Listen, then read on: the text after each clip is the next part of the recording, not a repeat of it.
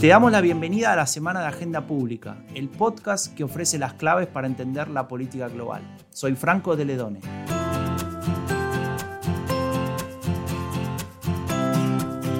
Desde enero hasta hoy, muchas personas hemos pasado de desconocer totalmente al COVID-19 o coronavirus a leer a diario y mucho sobre este virus el mapa de contagios en el mundo y en nuestro entorno, la mortalidad, las vacunas, cuarentenas, reactivos, mucha información.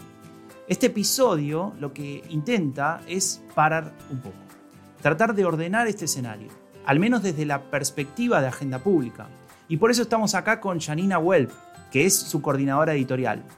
Janina, contame, ¿cuáles son las decisiones editoriales que ustedes están aplicando frente a esta pandemia y en especial frente a lo que decía antes, ¿no? la sobreinformación sobre el tema. Hola Franco, bueno, sí, efectivamente esta, esta pandemia nos tiene a todos muy, muy entretenidos y con enorme cantidad de información. En agenda pública hemos considerado, bueno, es así por definición, eh, agenda pública es un medio de análisis político y económico global entonces, eh, nosotros no, sabemos si nuestros expertos y expertas no son expertos en vacunas o en epidemiología. Entonces, eh, de lo que nos ocupamos es de aquello en lo que podemos aportar. Eh, ¿Dónde podemos aportar? A comprender los factores que se ponen en juego para explicar por qué algunos estados son más eficientes que otros en gestionar esta crisis, en tratar de explicar qué medidas económicas cabrá poner sobre la mesa, qué tipo de políticas comunicacionales deberían implementar los gobiernos, qué factores explican el mejor desempeño de unos regímenes frente a otros. Bueno, toda esta serie de preguntas que tienen que ver básicamente con la política y con la economía. Claro, y si tenés que ir ahí más concretamente a lo que estuvo pasando en estos días, ¿cuáles serían esas preguntas? Eh, digamos, las preguntas que generaron más debate, ¿no? En, en este sentido, en este contexto de pandemia?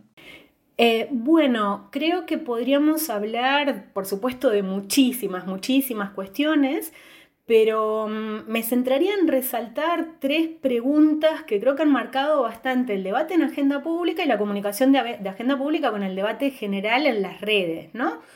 Por un lado, la experiencia de China se ha contrapuesto a la italiana, o sea, China, donde surge el contagio, un país inmenso, con, miles y miles y miles de afectados y muertes, logra controlar la pandemia frente a un caso como el italiano, donde todavía no se logra controlar esto. China está autoritario, Italia un país democrático.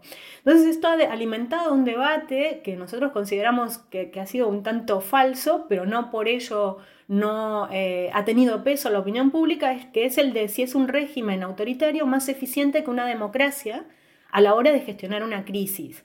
Y eh, en estos días, por ejemplo, Marga León y Guillén Ripoll escribían una contribución sobre el tema donde eh, venían a resaltar con, muy buen tino, citando también a Adam Seworski, que en realidad un régimen autoritario se caracteriza sobre todo por la arbitrariedad, o sea, puede haber ejemplos de éxito y ejemplos de no éxito. Más allá de esta cuestión y de que tendremos que seguir analizando esto por mucho tiempo, el, núcleo duro que podríamos resaltar es que la democracia se diferencia del autoritarismo por su legitimidad, no por la eficiencia. La eficiencia es un factor de segundo orden. Em, y digamos, con respecto a eso, también en el podcast hablamos con José Luis Martí, ¿no? que un poco también hacía referencia a este elemento y a la discusión entre libertades individuales y restricción en pos de cuidar la salud pública o reducir los riesgos, ¿no? que es lo que está hablando ahora todo el mundo de reducir esta, digamos, em, este riesgo exponencial de contagio para no colapsar el sistema sanitario. Muy, muy, buena, muy buena cuestión, Franco. Este es, es otro de los puntos del segundo punto que queremos mencionar que tiene que ver también con una discusión que consideramos en general falsa, tomando cierta posición editorial ahí, por supuesto, que es la de que los estados de excepción, las medidas de excepción son antidemocráticos. Eh, las medidas de excepción no son antidemocráticas porque justamente están reguladas, ¿no? Hay una ley que les da un marco. Y eso nos lleva a una cuestión más general que tiene que ver con qué explica que algunos regímenes, algunos gobiernos estén siendo más exitosos que otros en el control del contagio. Creo que a nivel general podríamos hablar eh, en, contextos democráticos de tres aspectos que se muestran claves. Por un lado, el marco legal que da eh, eh, justamente marco a todas estas actuaciones y lo vuelve democrático. La segunda, el consenso de la élite, que en cierta medida, creo que ya lo veremos con tiempo y más estudios, podría explicar por qué a Italia le está yendo mal. O sea, esa falta de consenso de la élite, por un lado, eh, dificulta que se tomen las medidas adecuadas, pero por otro lado también rompe con una conexión social, porque al final, por ejemplo, los partidarios de Salvini tardaron mucho más tiempo en considerar que las medidas eran las indicadas, porque se estaban desestimando ese tipo de medidas. Eh, entonces esto creo que es bastante importante tenerlo en cuenta, pero eso tampoco agota la cuestión y nos lleva a un tercer punto que quisiera destacar, que es la de la idiosincrasia. Hablábamos al principio de China. Eh, Juliana Montani, en, una contribución que hizo recientemente también en Agenda Pública, mencionaba que China es un autoritarismo que ha tenido cierta eficacia en el control eh, del contagio, pero también Corea del Sur y Taiwán han sido exitosos y son países democráticos. Entonces ahí ella resaltaba esta cuestión de cultura política o idiosincrasia que explicaría por qué en estos países es más fuerte el consenso o esa articulación social donde se ve al Estado como un Estado protector. Y ahí es interesante también pensar en distintos estados democráticos o gobiernos democráticos que están dando eh, respuestas relativamente distintas. Digamos, en general, el patrón de conducta de, los gobiernos o el patrón de actuaciones ha seguido el mismo, el mismo patrón, pero hay excepciones. Reino Unido, clarísimamente. Eh, y publicamos un análisis de Roy Covey donde señala que ahí no es tanto como serían otros casos, como mencionaba antes a Salvini, pero podríamos hablar de Donald Trump, de Jair Bolsonaro o incluso de Andrés Manuel López Obrador, donde los líderes han subestimado eh, la, importancia de esta pandemia exponiéndose incluso personalmente ¿no? a Bolsonaro y a López Obrador el fin de semana pasado se los vio abrazando y dando besos a las multitudes como si ellos fueran inmunes. Eh, y eso decía, en el caso de Reino Unido, Sería, sería otra la explicación, la señalaba Kobe en su análisis, que tiene más que ver con el contexto del Brexit. Eh, Johnson, utilizando un grupo de asesores que utilizarían metodologías poco apropiadas para tomar estas decisiones, el, eh, Kobe habla del super forecasting, eh, habría pensado que el contagio es inevitable y por lo tanto es mejor evitar la crisis económica. y esto habría llevado a tomar tan tarde este tipo de medidas. Eh, y creo que es relevante también tenerlo en cuenta. También eso, aparece ahí un, elemento que, bueno, tal vez desarrollemos o tal vez se discuta más en profundidad en otro momento, pero esta idea de que, de que los populismos, ¿no? que, digamos se jactan de ofrecer propuestas concretas, accionismo, y que, y que, los problemas se pueden arreglar de manera muy fácil y cuando tienen el problema delante, ¿no? Eso se discutía mucho, por ejemplo, en la prensa alemana respecto del partido eh, populista de derecha alternativa para Alemania, cuando tienen el problema delante, pareciera que no saben qué hacer, no saben cómo reaccionar, no saben cómo posicionarse y cómo diferenciarse del resto, y entonces de alguna manera reaccionan eh, sin ofrecer nada y al mismo tiempo generando, digamos, de alguna manera el desprecio o el rechazo de hasta incluso parte de su propio electorado. Sí, evidentemente eh, hay, hay, líderes y en general se ubican del lado del populismo autoritario, aunque con ciertas salvedades, ¿no? Muchos se inscriben en regímenes democráticos y fueron electos, que están actuando con una enorme irresponsabilidad y en contextos de irresponsabilidad. Del lado del claro de autoritarismo tenemos a Daniel Ortega en Nicaragua que convocó a una marcha, o sea, parece un delirio absoluto y lo es, pero ocurrió, para orar todos juntos frente al coronavirus. Obviamente Ortega no fue, dramático. Pero también tenemos otros que se exponen personalmente, como Bolsonaro y como Andrés Manuel López Obrador, que como decía antes, han estado eh, saludando, dando besos y abrazos a la gente eh, este mismo fin de semana.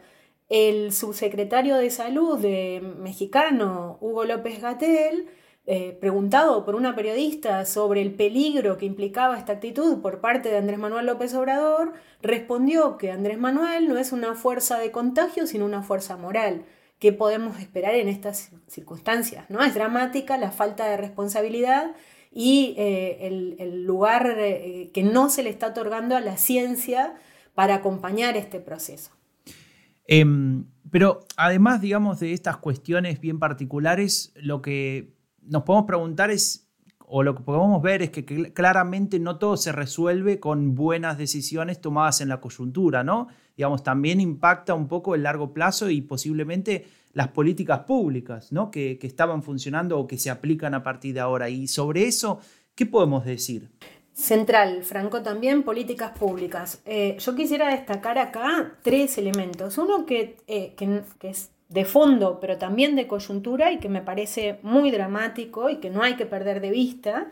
Eh, lo, lo, analizaban Carla Brega y Mariana Pires, que tienen que ver con la violencia intrafamiliar. Estamos pidiendo confinamiento. Estamos, el Estado, los gobiernos están diciendo a la gente encierres en casa. Y tenemos situaciones de violencia en países como España con partidos de la extrema derecha que lo están negando. Ya en estos días se ha visto el, impacto que tiene el confinamiento, ya hay muertes, o sea, hay mujeres y niños y niñas, y seguramente otras personas también, pero mayoritariamente mujeres y niñas y niños en una situación de total desprotección en esta coyuntura. O sea, un llamado enorme de atención para atender eso eh, ahora y, en el, y, de fondo, como digo, porque es algo que se arrastra y a lo que hay que dar respuesta. Indispensable tenerlo presente. Segundo, sistemas de salud. O sea, la tasa de, mortalidad se dispara en los lugares donde la sanidad ha sido descuidada en los últimos años, la sanidad pública.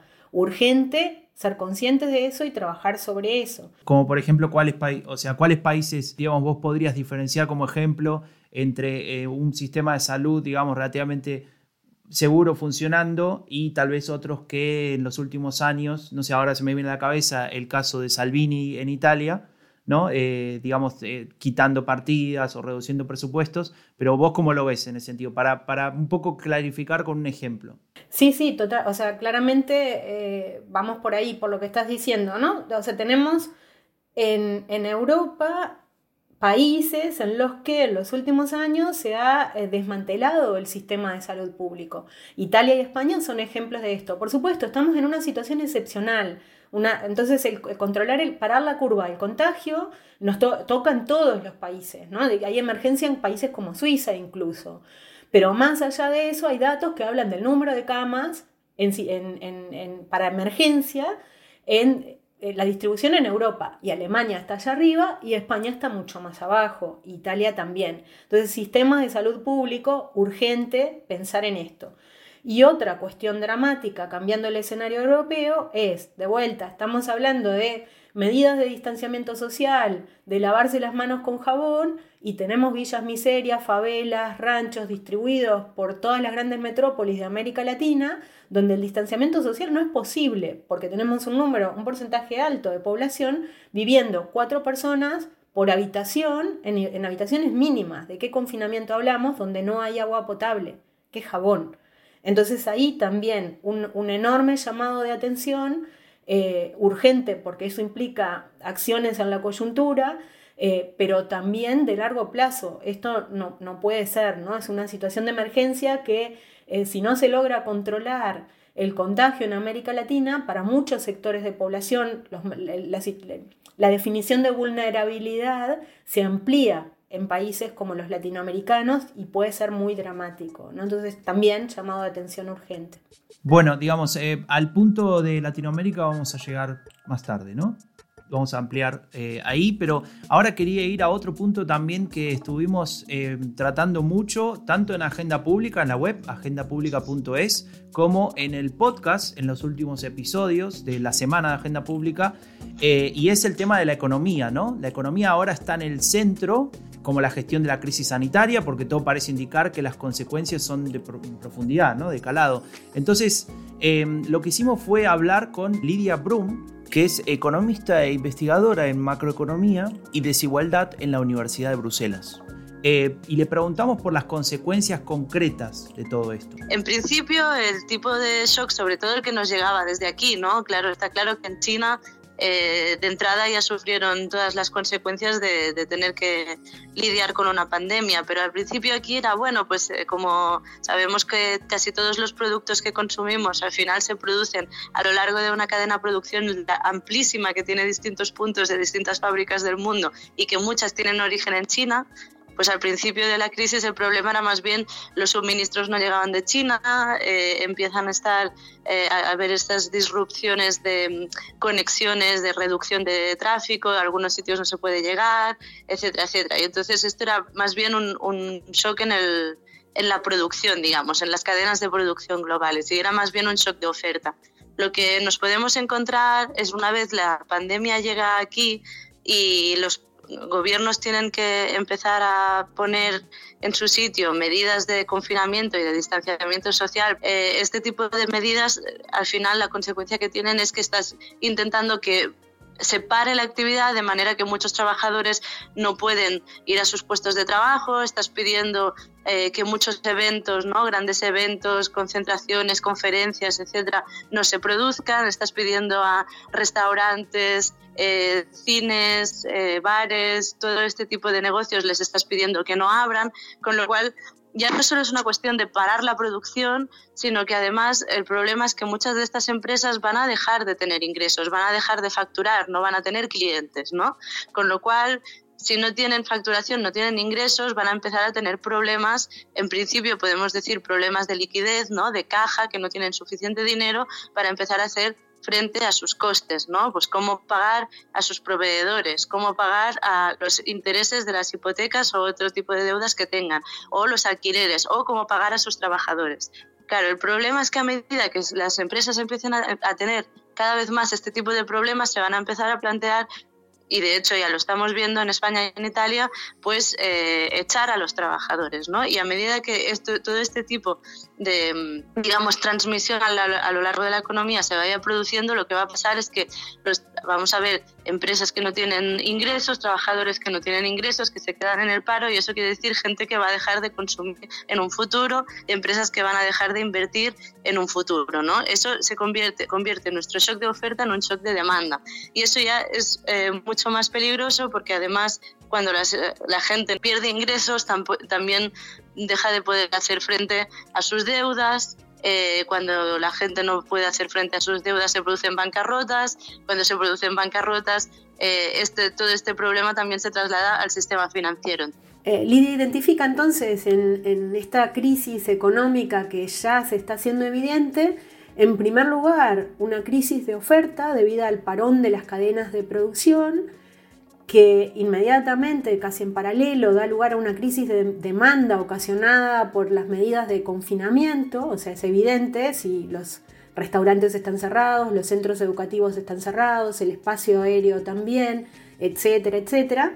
Eh, lo que hay es una crisis muy fuerte de demanda y estas dos cuestiones combinadas derivan en una alta probabilidad de que crezca el desempleo.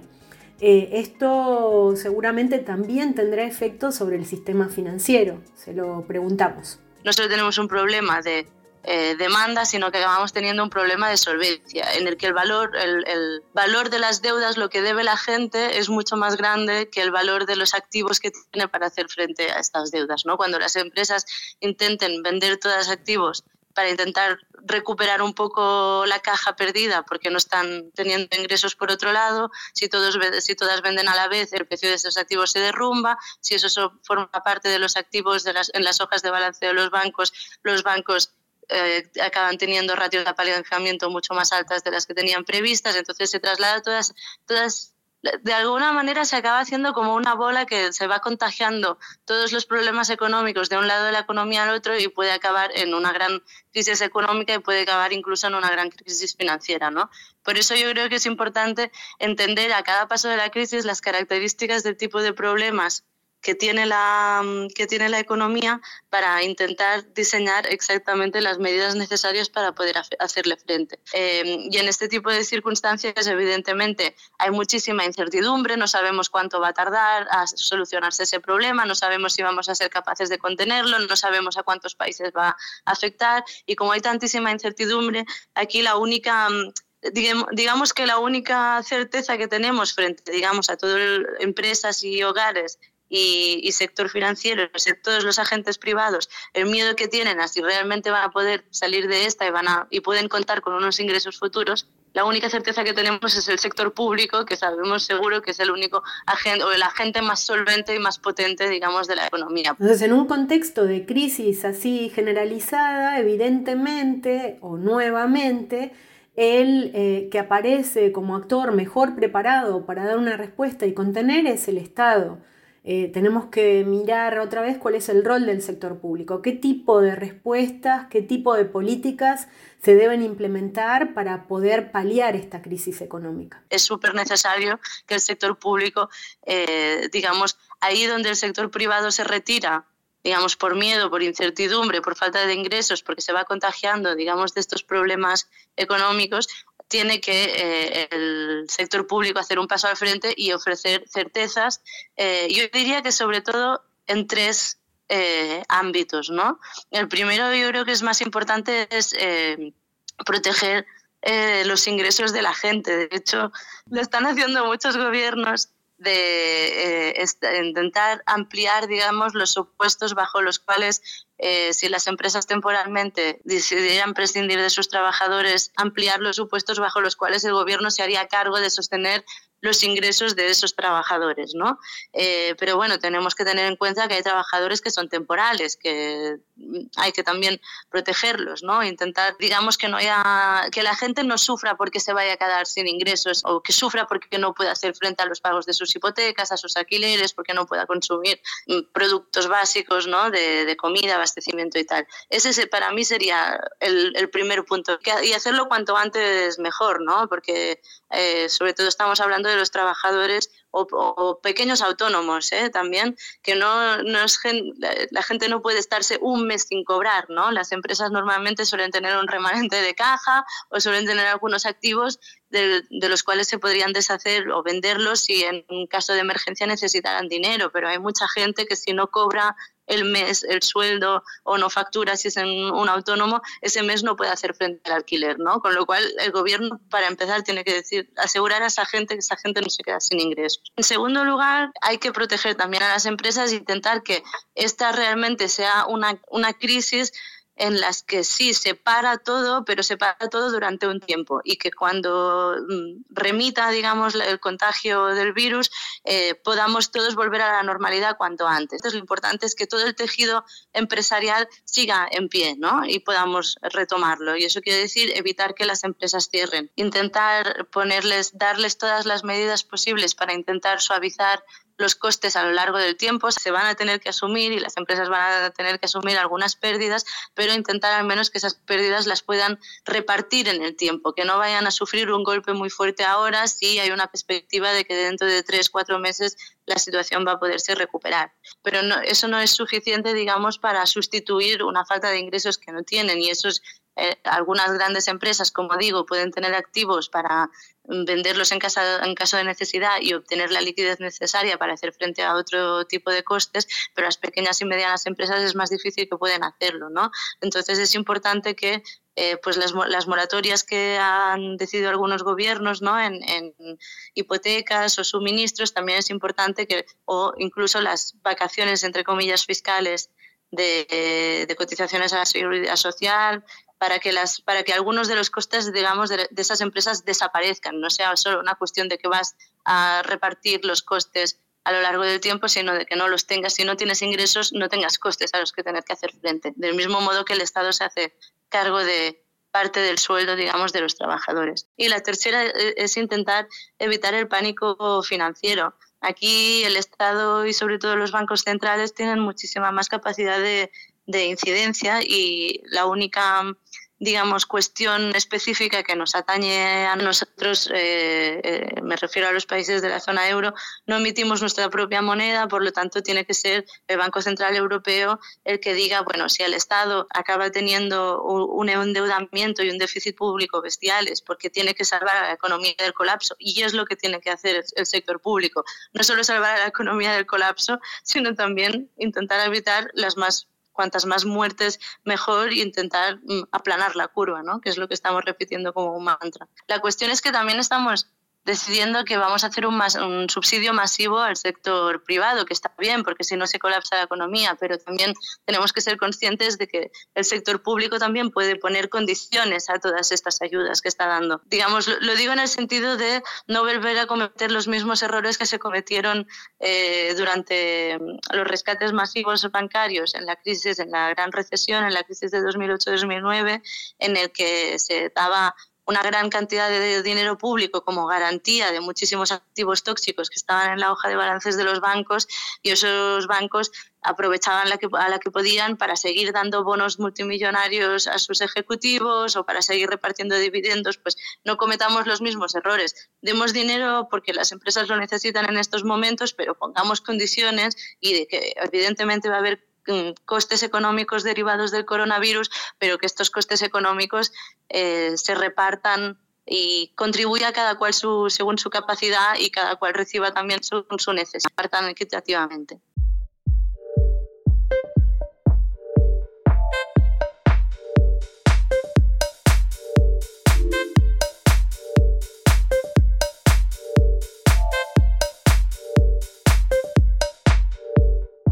Hasta ahora hablamos sobre lo que estaba pasando en aquel país y Janina, yo te quiero preguntar si, volviendo o yendo un poco para otras regiones, si en el caso de Latinoamérica, los gobiernos de Latinoamérica, eh, es posible que ellos aprovechen, entre comillas, haber llegado tarde a esta crisis. Es decir, vos en tu artículo de Agenda Pública de hace unos días explicabas esta cuestión y me gustaría que, que te explayes sobre eso. Bueno, eh, lo primero que cabe tener en cuenta siempre cuando hablamos de América Latina es que hablamos de muchos países. Entonces ahí hablamos de muchos países en situaciones muy diferentes, eh, políticas, económicas, sociales, o sea, si bien siempre se habla de los patrones comunes en la región, la verdad es que no hace falta profundizar mucho para encontrar enormes diferencias. En cualquier caso, frente a una idea en la que se parecía insinuar que no se estaba haciendo nada, haciendo un repaso por las medidas tomadas, muy en consonancia con lo que estaba ocurriendo en Italia y en España, se declararon estados de emergencia sanitaria y excepción en casi todos los países.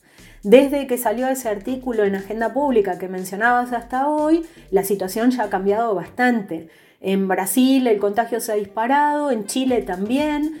Piñera declaró un estado excepcional de emergencia, muy problemático por cierto, porque eh, durará 90 días y otorga a las fuerzas de seguridad que están muy cuestionadas en este momento un rol importante y ahí volvemos a lo que hablábamos al principio, ¿no? Yo decía, bueno, importa que sea legal, importa que haya un consenso de la élite, importa poder generar en la ciudadanía o que la ciudadanía tenga esta sensación de que estamos todos en el mismo barco. En países como Argentina, en ese sentido, se está funcionando bastante bien. La oposición con un nivel de responsabilidad importante y el gobierno con un nivel de responsabilidad importante han logrado acuerdos y hay una sensación de que estamos en el mismo barco. En Chile no. Y eso dificulta la aplicación de, de, este tipo de medidas. Pero también hablábamos antes de la falta de agua potable, de la falta de reactivos, el escenario va a ir cambiando mucho en estos días. China ya eh, ofreció ayudas a algunos países de la región. Panamá, Argentina y Perú, por ejemplo, ya están llegando los reactivos para hacer pruebas. En Panamá se están, eh, que es otro de los países con especial situación de emergencia, probablemente por el rol de Panamá como hub conectando vuelos en el mundo.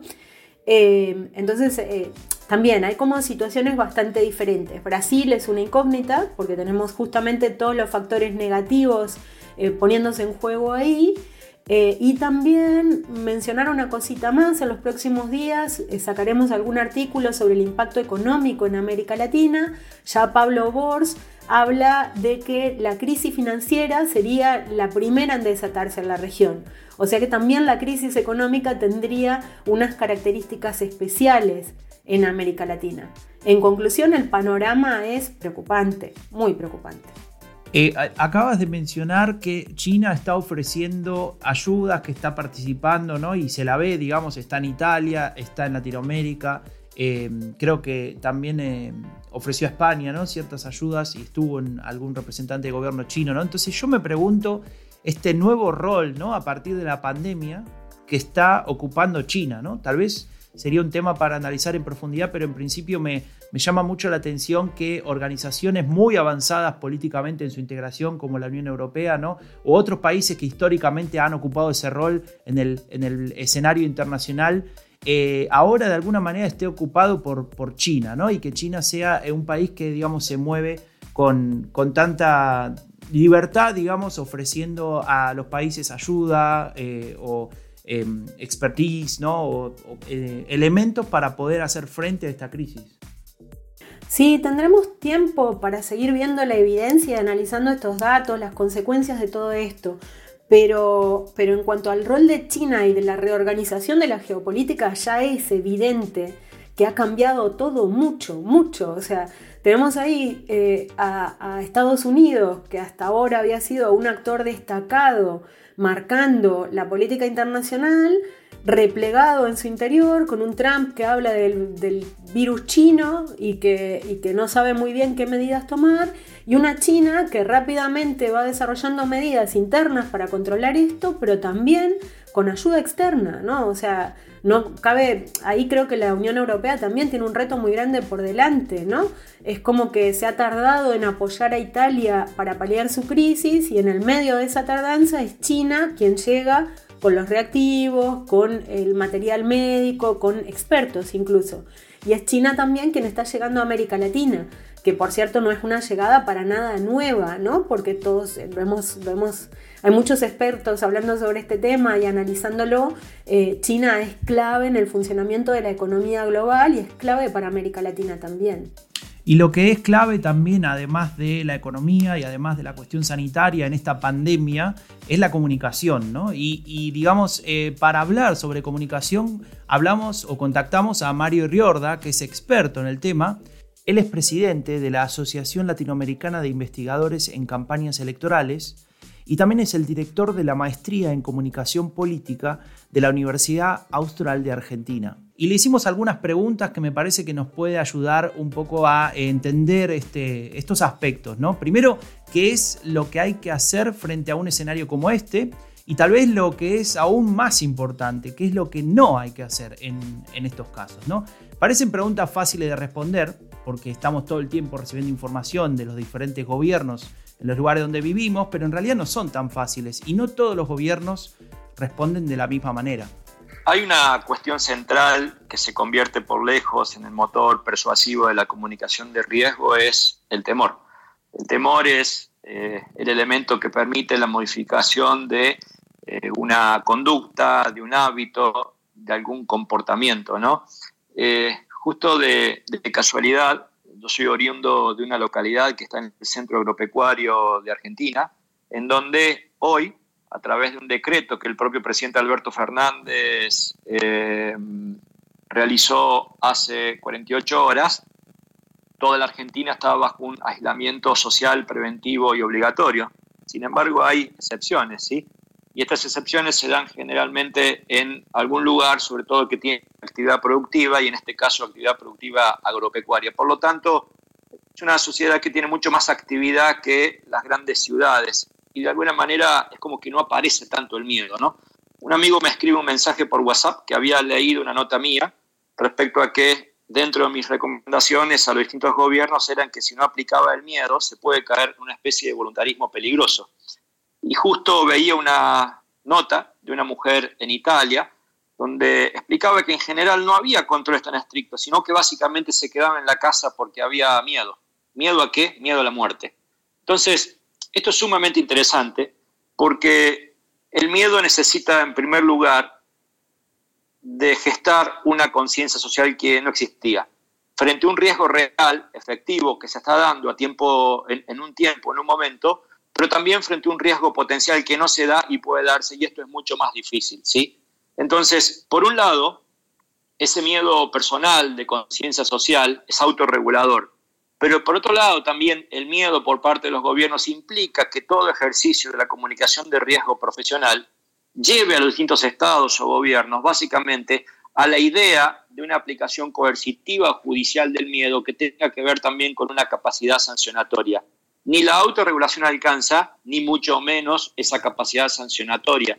Pero esa combinación de miedo generalmente le incomoda a los gobiernos porque un gobierno preferiría dar buenas noticias, preferiría ah, anunciar avances parciales que pudiesen controlar al miedo, preferiría la emotividad por sobre la negatividad, preferiría el amor por sobre la noticia negativa, pero la realidad, vuelvo a insistir, es que aquí no estamos en situación de crisis en primer lugar y si la estuviésemos, también la certeza necesita de actos fidedignos para que no se confunda el hecho emotivo, que en primer lugar haga a una decisión por parte del gobernante mucho más centrada en su poder, en su reputación, en cómo lo ven, que en el impacto social por parte de la ciudadanía. Y esa tensión es enorme porque generalmente la política define gran parte de sus actuaciones en función de cómo se percibe, de qué tan escrutada se siente y por lo tanto hay una acción voluntarista a tiempo real que no siempre se condice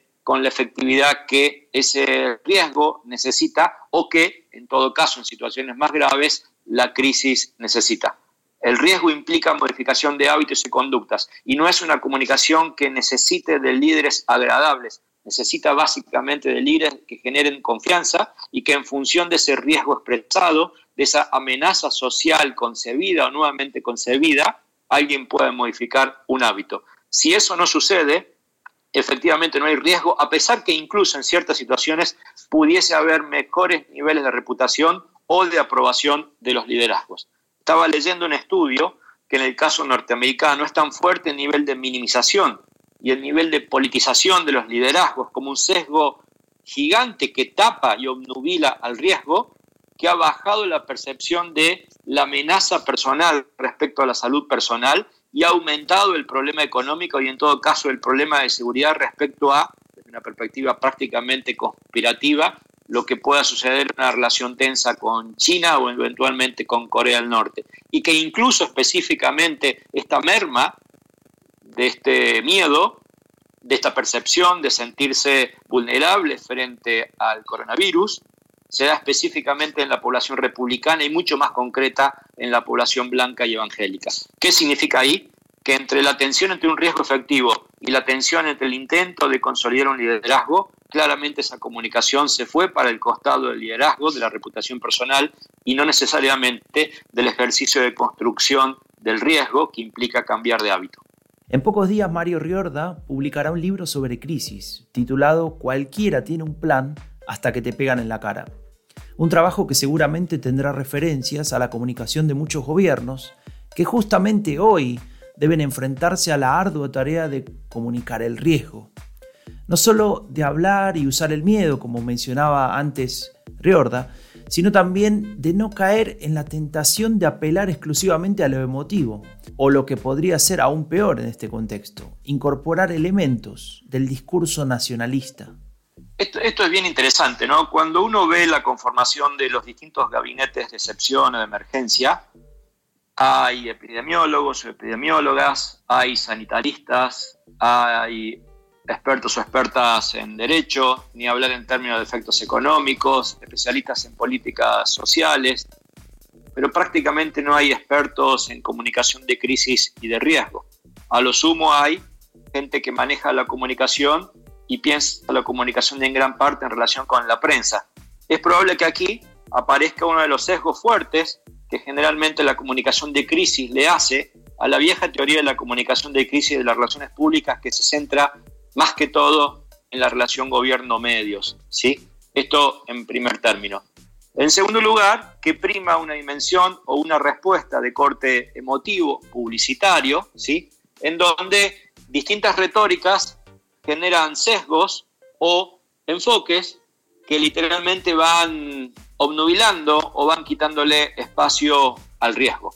La retórica xenófoba es una retórica central, ¿sí?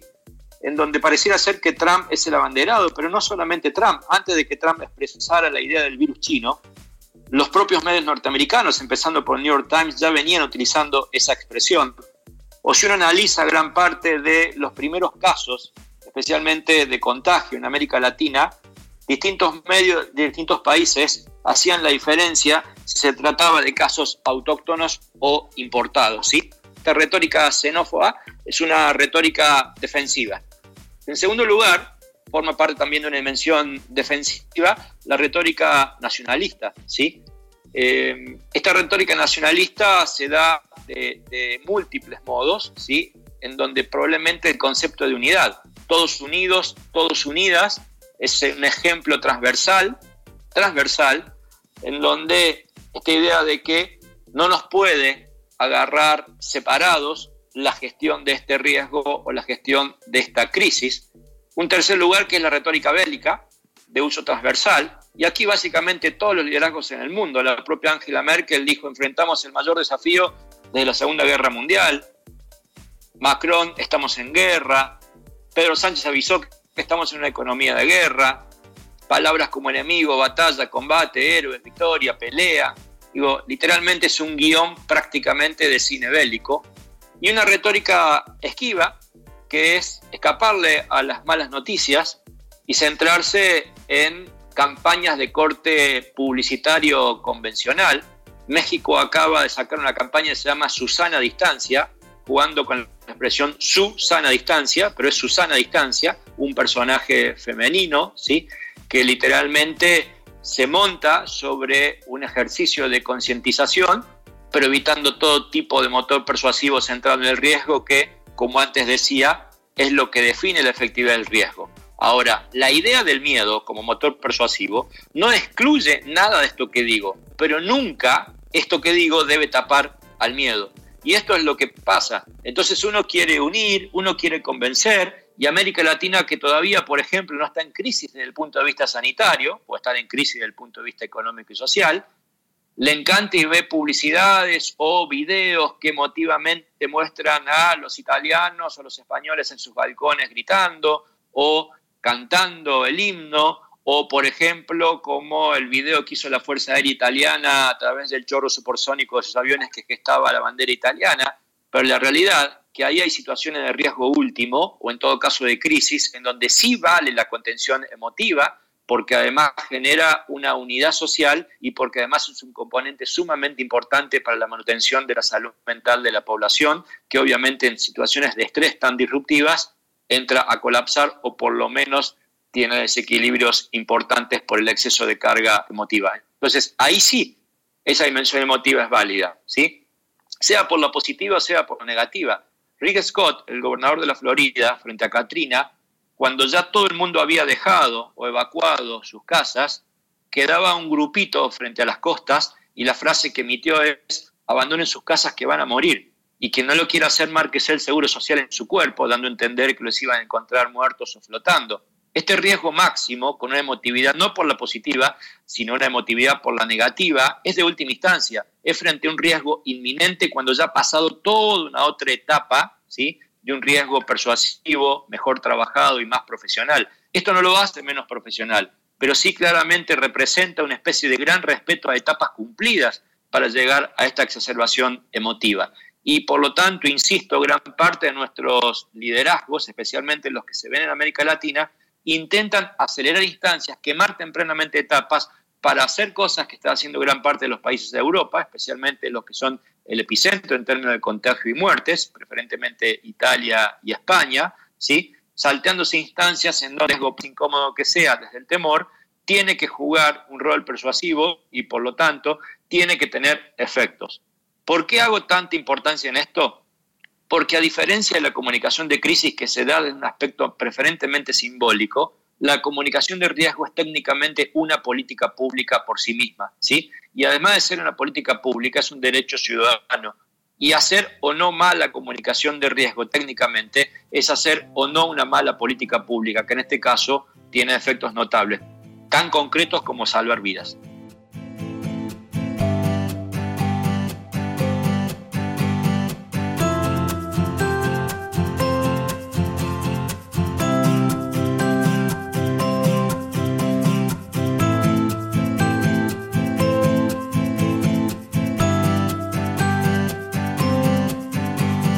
Para nosotros, la gente que no está involucrada en los servicios esenciales, que no somos médicos, no somos policías, dependientes de una farmacia, no trabajamos, por ejemplo, en la caja de un supermercado, no tenemos mucho para hacer. O, eso creemos, tal vez sí tenemos mucho para hacer. Y justamente es eso, no hacer nada. Es decir, quedarnos en casa, reducir las posibilidades de contagio, reducir las posibilidades de agrandar el problema. Sí, totalmente. Tenemos, tenemos mucho para hacer. Tenemos que ayudar a, a ralentizar el virus. Hablamos de la necesidad de diseñar políticas eficientes, hablamos de la ley, hablamos de sistemas sanitarios, pero si no lo paramos al contagio entre todos, el contagio no va a parar. Hay que respetar la cuarentena, lavarse las manos, quienes puedan y tengan jabón en casa, piensen en quienes no pueden y no tienen jabón en casa, distanciamiento social eh, y aprovechar el tiempo de la mejor manera.